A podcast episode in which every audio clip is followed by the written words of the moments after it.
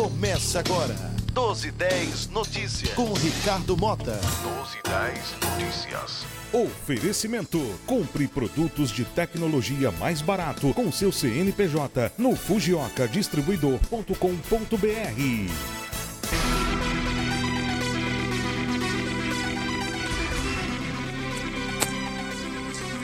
Boa tarde, eu sou Ricardo Mota e nós estamos começando agora o 1210 Notícias aqui pela Pajusara FM 103,7 em Maceió, 101,9 em Arapiraca. Um grande e afetuoso abraço a todos os ouvintes e a todas as ouvintes do 1210 Notícias nesta segunda-feira, dia 16 de novembro, um dia após as eleições. Obviamente, a gente vai falar sobre abstenção, vai falar sobre Arapiraca, que sem dúvida nenhuma apresenta, na minha opinião, o resultado mais expressivo dessas eleições por tudo que aconteceu, né, gente? Todos os embates de Luciano Barbosa, o grande vitorioso, e essa é a minha opinião aqui no estado de Alagoas, nesse primeiro turno. É bem verdade que só Maceió tem o um segundo turno, mas até agora foi, na minha opinião, o grande vencedor, ou é, dessa eleição no estado de Alagoas, Luciano Barbosa. Mas antes, vamos tratar da questão dos vereadores de Maceió uma lista de eleitos né, que só agora ficou claramente definida, porque havia dúvidas por conta de uma vaga e a surpresa de última hora foi exatamente Joãozinho do Podemos, um personagem que era praticamente folclórico, né? Era o Joãozinho do gabinete do prefeito Rui Palmeira que conseguiu se eleger pelo Podemos, que é o partido de Tássio Melo, vice de Alfredo Gaspar. Mas vamos à lista de vereadores. Um destaque é o seguinte: o quociente eleitoral, gente, imaginava-se que giraria em torno de 16.500, 17 mil votos. Mas em função da abstenção, que é praticamente uma abstenção recorde, baixou para menos de 15 mil, re... 15 mil reais, 15 mil votos o quociente. O que é esse quociente eleitoral? É o número mínimo de votos para se eleger um candidato e aí você vai somando mais 15, mais 15, para eleger o segundo, o terceiro, o quarto, mas vamos lá. Mas também tem a sobra, que foi na sobra que alguns vereadores se elegeram. Do MDB, Luciano Marinho fez cinco MDB, viu? Luciano Marinho, Chico Filho, que já era vereador também, Fernando Holanda, que é filho de Antônio Holanda, Galba Novaes, neto, né? E Olívia Tenório, que é filha de Chico Tenório. Os progressistas, o PP, né, elegeu Davi Davino, o pai, e Aldo Loureiro. O Podemos elegeu Kelman Vieira, presidente da Câmara, Eduardo Canuto, também vereador, e, como eu disse, Joãozinho, que terminou sendo a surpresa de última hora. O PSB teve o campeão de votos em Maceió, mas foi um campeão de votos num patamar mais baixo do que na eleição passada, 17 mil, que foi Lobão. Agora ele teve 12 mil votos, Fábio Costa, e é um nome representativo das chamadas redes sociais. Vamos falar sobre elas daqui a pouquinho de forma mais detalhada, mas foi basicamente o único personagem de rede social. Ele tem uma história mediática, lembremos, como delegado, mas independentemente disso, tem uma atuação muito ativa nas redes sociais, o que ajudou a elegê-lo. Francisco Sales, também eleito pelo PSB, e Ciderlane Mendonça, reeleito, assim como Francisco Sales.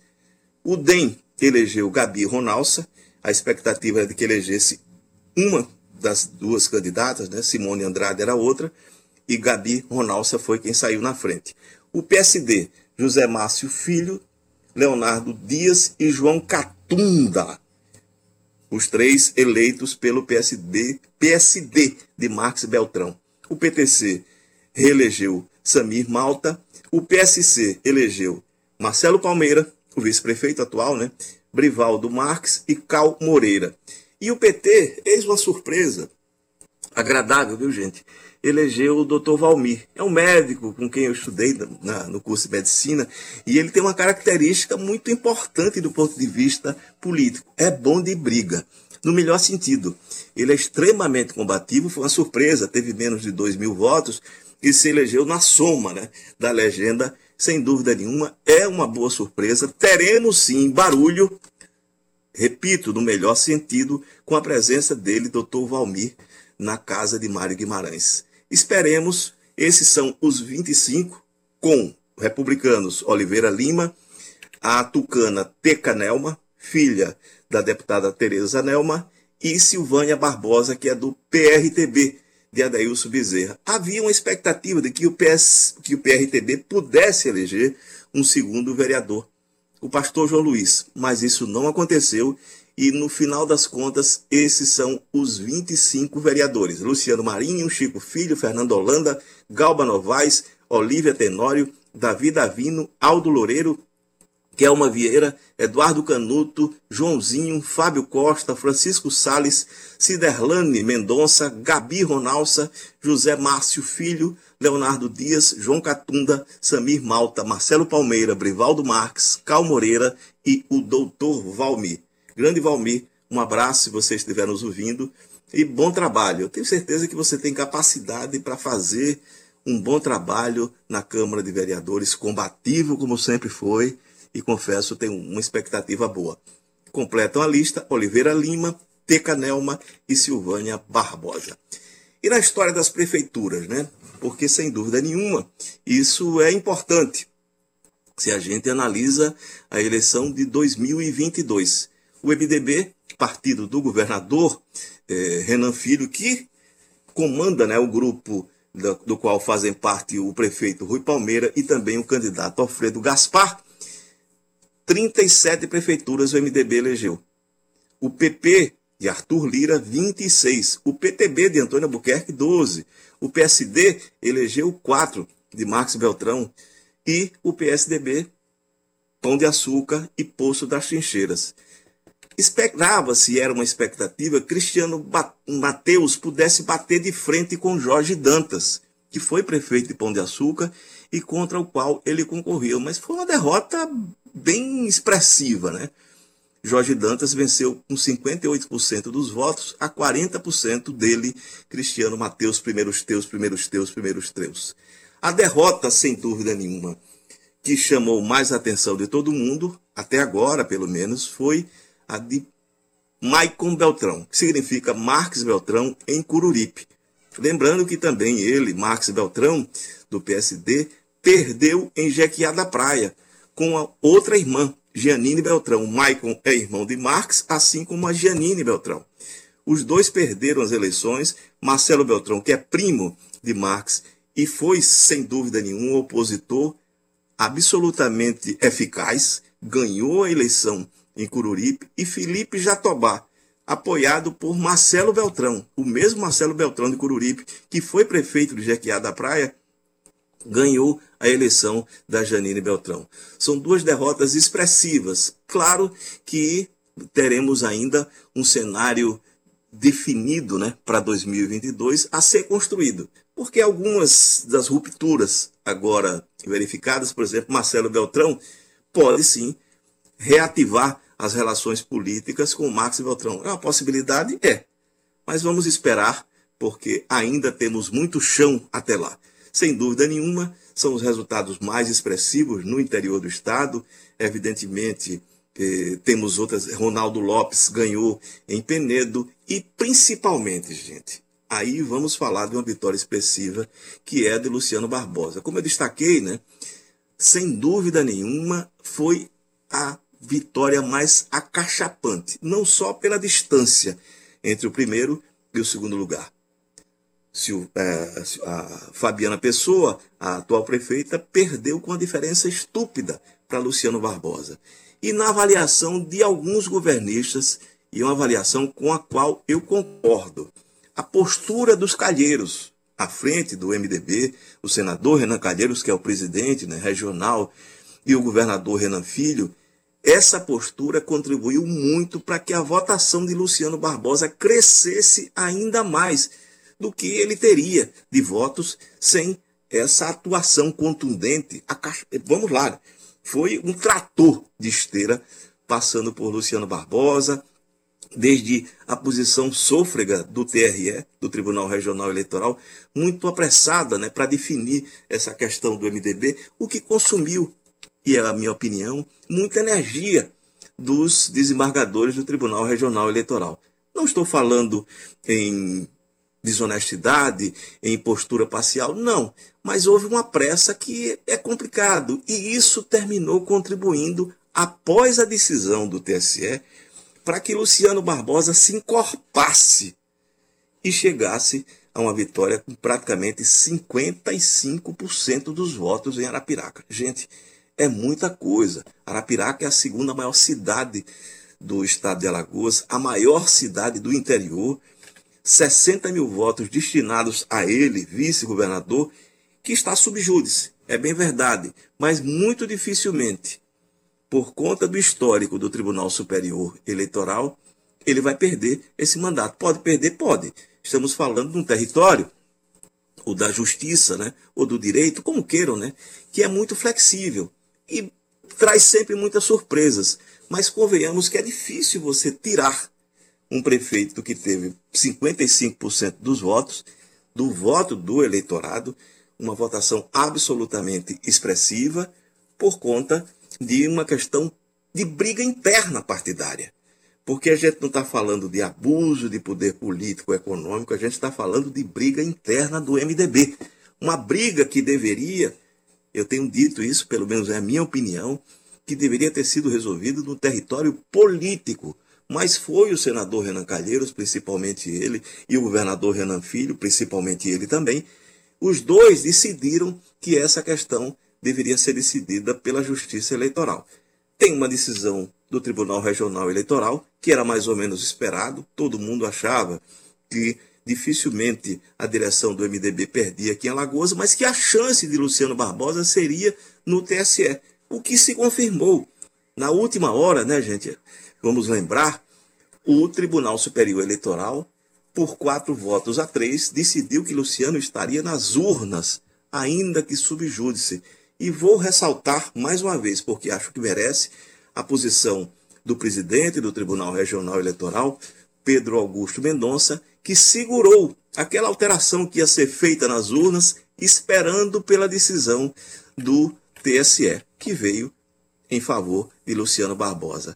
E ele, Luciano, vamos lá, por que essa vitória é tão expressiva? Porque ele concorreu contra dois dos personagens mais fortes da política local. E a gente sabe que há influência, sim, também no Tribunal Regional Eleitoral, o que não significa que seja uma postura desonesta dos desembargadores, mas a gente sabe que você já parte ali da premissa que quase sempre, em regra, os que estão no poder têm os votos dos chamados juristas, que são aqueles desembargadores escolhidos entre os advogados e indicados por quem? Pelos líderes políticos, senadores, enfim, em regra, aqueles que estão com maior participação do poder em Brasília. Agora, Barbosa ganhou essa eleição deles, ganhou dos seus adversários locais, mas ainda não pode dizer que está em paz. Não ele vai ter de enfrentar outras batalhas. Essas batalhas acontecerão na justiça. Cada passo vai ser um passo numa caminhada que ainda é longa pela frente. Mas, repito, acho que dificilmente, dificilmente, Luciano Barbosa será retirado da prefeitura de Arapiraca, seguindo a tradição do Tribunal Superior Eleitoral. Mas aguardemos. E eu vou ressaltar que não é uma questão de gostar ou não de Luciano Barbosa, gente. Não é isso. Vamos lá, não é o caso de jeito nenhum. Mas quando a gente vê um enfrentamento tão desproporcional como esse, Davi, né, contra Golias, evidentemente e naturalmente que o eleitor médio, né, a população, toma partido daquele que é mais fraco. Repito, a própria postura do senador Renan Calheiros e do governador Renan Filho contribuiu decisivamente para que Luciano Barbosa tivesse uma votação superior à que teria sem que eles tivessem sido tão agudos, tão contundentes contra a candidatura dele. E finalmente, né, Maceió, o que está posto é isso. E eu publiquei agora há pouco, né, gente, a questão da abstenção. A abstenção foi muito alta. 25% do total dos eleitores aqui de Maceió, 592 mil eleitores, mais de 148 mil eleitores não compareceram às urnas ontem aqui em Maceió. E olha, por mais que se use como argumento a pandemia, isso é muito relativo. Basta ver o que aconteceu ontem. E eu falava com um amigo agora há pouco, ele dizia: nunca as praias estiveram tão cheias. Então, as pessoas foram para as praias, as pessoas vão para o shopping center, as pessoas vão para supermercado, vão para comércio de forma geral, só não vão para a escola, né? Escola e o serviço público estão mantidos eh, fechados praticamente por conta, e a gente sabe, da pandemia. É uma pena que esse argumento não possa ser usado para outras coisas. Repito, não foi por causa da pandemia. Houve alguma influência? Houve. Agora, mais do que isso, pelo menos é a visão que eu tenho, a campanha do primeiro turno em Maceió não empolgou.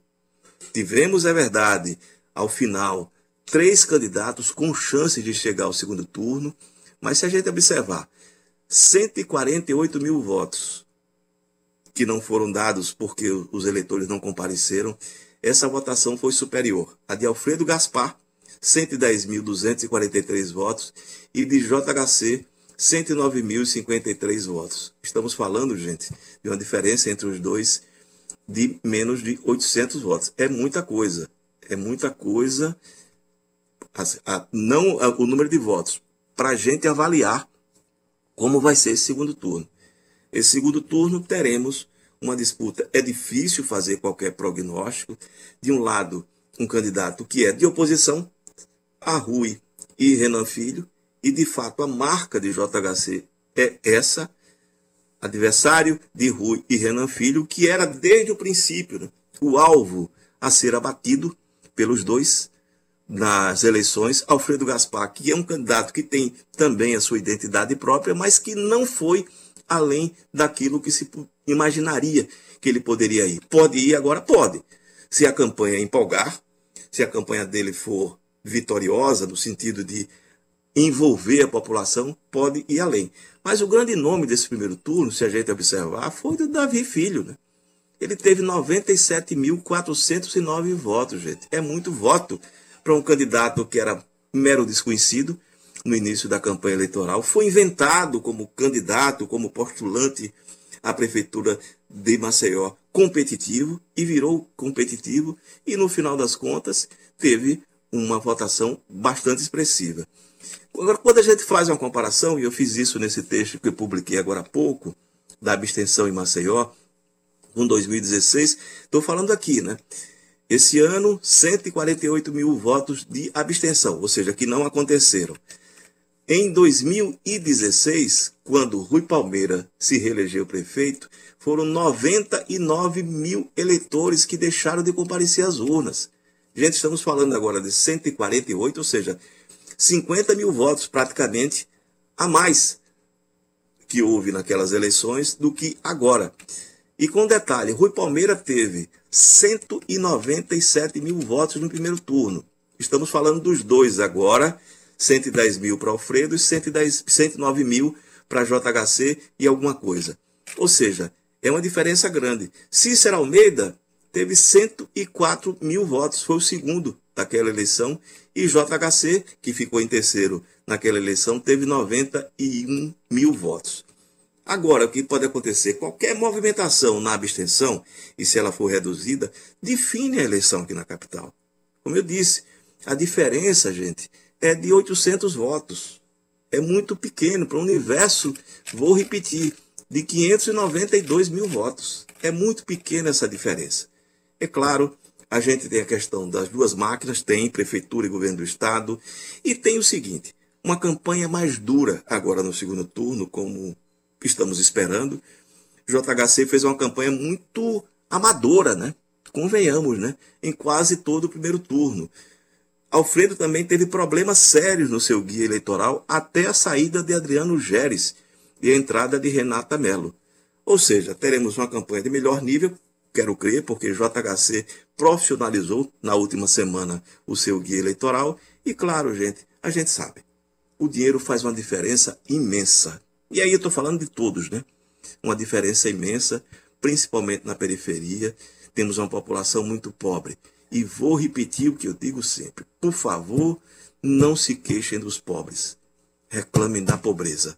Esta sim é responsável por um cenário que se repete sempre de vulnerabilidade e, obviamente, isso transforma, às vezes, uma mentira da eleição, do resultado da urna, né? numa verdade que é concreta e objetiva. Tomara que o dinheiro influencie menos, mas que vai ter influência, a gente sabe. Tomara que menos, repito, porque nós precisamos sim que o eleito tenha credibilidade e consiga atrair a esperança da população. Dinheiro comprando voto na periferia, isso não dá credibilidade. Mas, enfim, infelizmente ainda é um caminho muito usado por aqui. A gente volta daqui a pouco. Até já. De volta com apoio técnico sempre competente dele, Fábio Lécio, a voz da malícia que já havia dito aqui, e eu ouvi, que essa história das redes sociais continua sendo espuma, gente, principalmente quando tratamos das eleições majoritárias. Funciona na proporcional, funciona. Aqui tivemos, e já dissemos, né, o delegado Fábio Costa, que é um campeão de rede social e que se elegeu aliás, o mais votado, 12 mil votos, ainda que num patamar mais baixo do que o campeão de votos na eleição passada ou na anterior, que foi a Luísa Helena, por duas vezes, né? mas o fato concreto e objetivo. Não funciona na disputa majoritária. Para prefeito, agora. O exemplo, vou citar aqui e volto a fazê-lo: Belo Horizonte. Alexandre Calil, prefeito, foi reeleito com 63,6% dos votos uma vitória considerável, né? sem dúvida nenhuma. E Bruno Engler, que teve 9,95%, é o campeão das redes. Está ali conectado, enfim, com a turma né, das redes, que é uma turma grande, né? mas que não representa o mundo virtual no mundo real, quando a gente passa para uma votação objetiva. Em São Paulo, o campeão foi o tal do Mamãe Falei. Você falou, Fábio Lécio, mamãe? Ele disse que falou. Mamãe falei. Arthur Duval, campeão das redes. E teve uma votação muito baixa, os dois campeões de voto. São Paulo, a gente sabe, Bruno Covas e Guilherme Bolos, que vão fazer, viu, os dois, uma disputa extremamente interessante. Sem dúvida nenhuma, as atenções do país como um todo, né? Para a gente aqui é Maceió, mas sem dúvida nenhuma do país será São Paulo por essa disputa. Bruno Covas, um tucano tradicional, neto de Mário Covas, né? E Guilherme Boulos, que é um nome novo, né?